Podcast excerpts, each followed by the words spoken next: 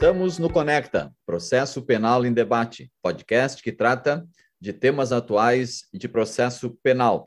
Sou Nereu Giacomoli, professor da PUC do Rio Grande do Sul e advogado. Comigo, Marcos Eberhard, também professor da PUC do Rio Grande do Sul e advogado criminalista.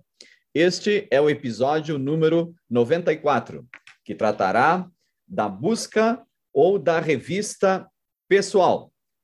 Nós temos uma previsão no Código de Processo Penal, no artigo 244, que trata justamente da busca pessoal ou da denominada revista pessoal. Todos nós sabemos que a autoridade policial, munida de um mandado judicial de prisão, é, pode proceder à busca pessoal, à revista pessoal, a busca e dentro de um veículo, a busca numa mochila, é, numa residência, é, numa casa ou mesmo no, no, local de trabalho. Também nós sabemos que são expedidos mandados é, de busca, de busca e apreensão, onde o, o, a consequência lógica, o desdobramento pode ser uma revista ou uma busca pessoal. Então nós temos duas situações onde há autorização judicial direta ou, ou indireta para que se faça uma busca é, pessoal ou uma revista, ou seja, no mandado uh, judicial de prisão ou no mandado uh, de busca e, e, apreensão. Também, também temos a, a, a previsão e a possibilidade, é, por questões de segurança, das revistas pessoais que ocorrem em aeroportos, em rodoviárias, boates, casas noturnas. essas revistas é, são autorizadas dentro do, da, do, do, poder, do poder de polícia e da, de, do poder de, é, de segurança.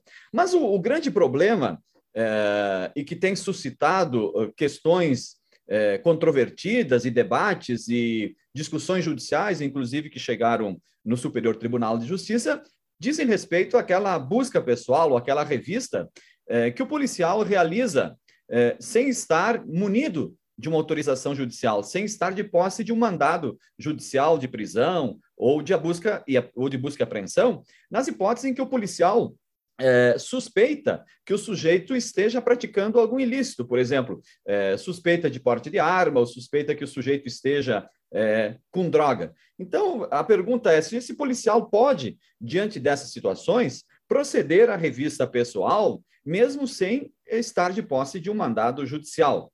É, isso uma revista na própria pessoa ou no veículo onde a pessoa a pessoa está, ou mesmo numa mochila que a pessoa é, esteja esteja portando. E o artigo 244 do Código de Processo Penal diz que é, nessas hipóteses a busca independe de, de mandado ou de autorização judicial, mas desde que houver fundada suspeita de que a pessoa esteja na posse de arma proibida ou de objetos ou papéis que constituam um corpo de delito. Né? É, então, nós temos uma previsão é, legal que autoriza essa revista é, pessoal. O grande problema está em quais são os limites desta revista pessoal e quais seriam os requisitos desta, desta revista pessoal.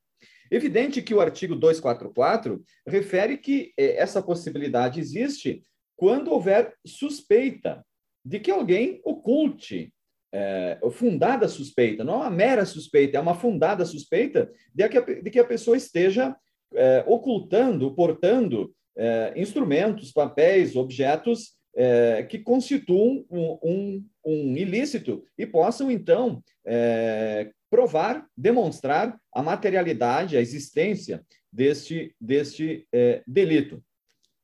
E chegou o professor Marcos ao STJ uh, um caso muito interessante né, que está uh, no habeas corpus número no habeas corpus número 15, 158580, cujo relator foi o ministro o ministro Schietti, e que uh, onde houve uma discussão sobre uh, os limites, os requisitos dessa busca pessoal e quando se ultrapassa os limites da fundada suspeita, ou quando não há uma fundada suspeita, qual seria a consequência dessa busca pessoal, se o que foi recolhido, por exemplo, a arma ou a droga ou qualquer outro objeto sem procedência, por exemplo, se constitui materialidade de um crime. Isto é, se a prova é lícita ou ilícita, se pode se utilizar a, aquelas circunstâncias é, aquela demonstração, aquele, aquela, a, o que se recolheu da revista é, pessoal, aquela apreensão, se pode ser é, considerada prova, se pode ser considerada uma prova válida, professor Marcos. O STJ enfrentou essa matéria nesse recurso em habeas corpus e, no caso concreto, a situação aqui trazia uma pessoa que estava pilotando uma moto, tinha uma mochila nas costas e foi abordado pela polícia militar. Resultou num flagrante, é, porque essa pessoa supostamente portava 50 porções de maconha e 72 de cocaína. Também possuía uma balança digital. Foi preso, foi processado por tráfico de drogas. O pedido da defesa era de trancamento da ação penal. E esse pedido de trancamento da ação penal estava baseado no ferimento do artigo 244 do Código de Processo Penal, em relação à circunstância de que a abordagem ela teria sido uma abordagem genérica, ao contrário do que determina o artigo.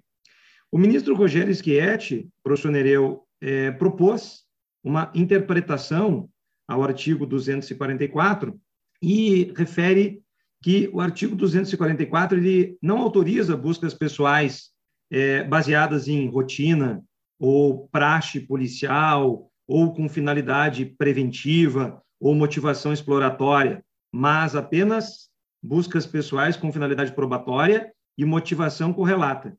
E essa motivação, ela não estaria apenas fundada na fundada suspeita, o que poderia ser resultado de um tirocínio policial, mas sim na circunstância de que essa pessoa ela deveria estar portando determinadas é, é, determinada materialidade para que se pudesse então chegar até a licitude, a legalidade, na verdade, deste artigo 244. O voto de, de relatoria do ministro Schietti vai trabalhar uh, essa questão muito importante em relação à atitude suspeita.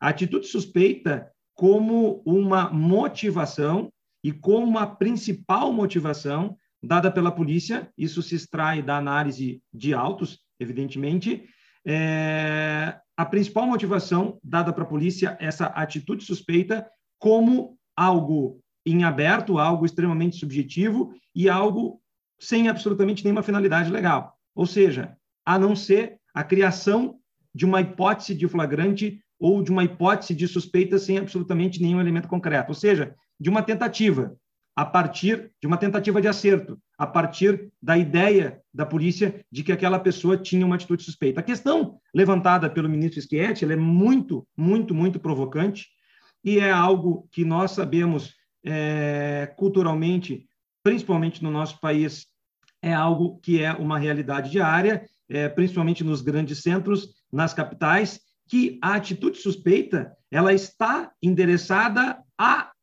uma pessoa especificamente. E nós sabemos que essas pessoas são as pessoas negras.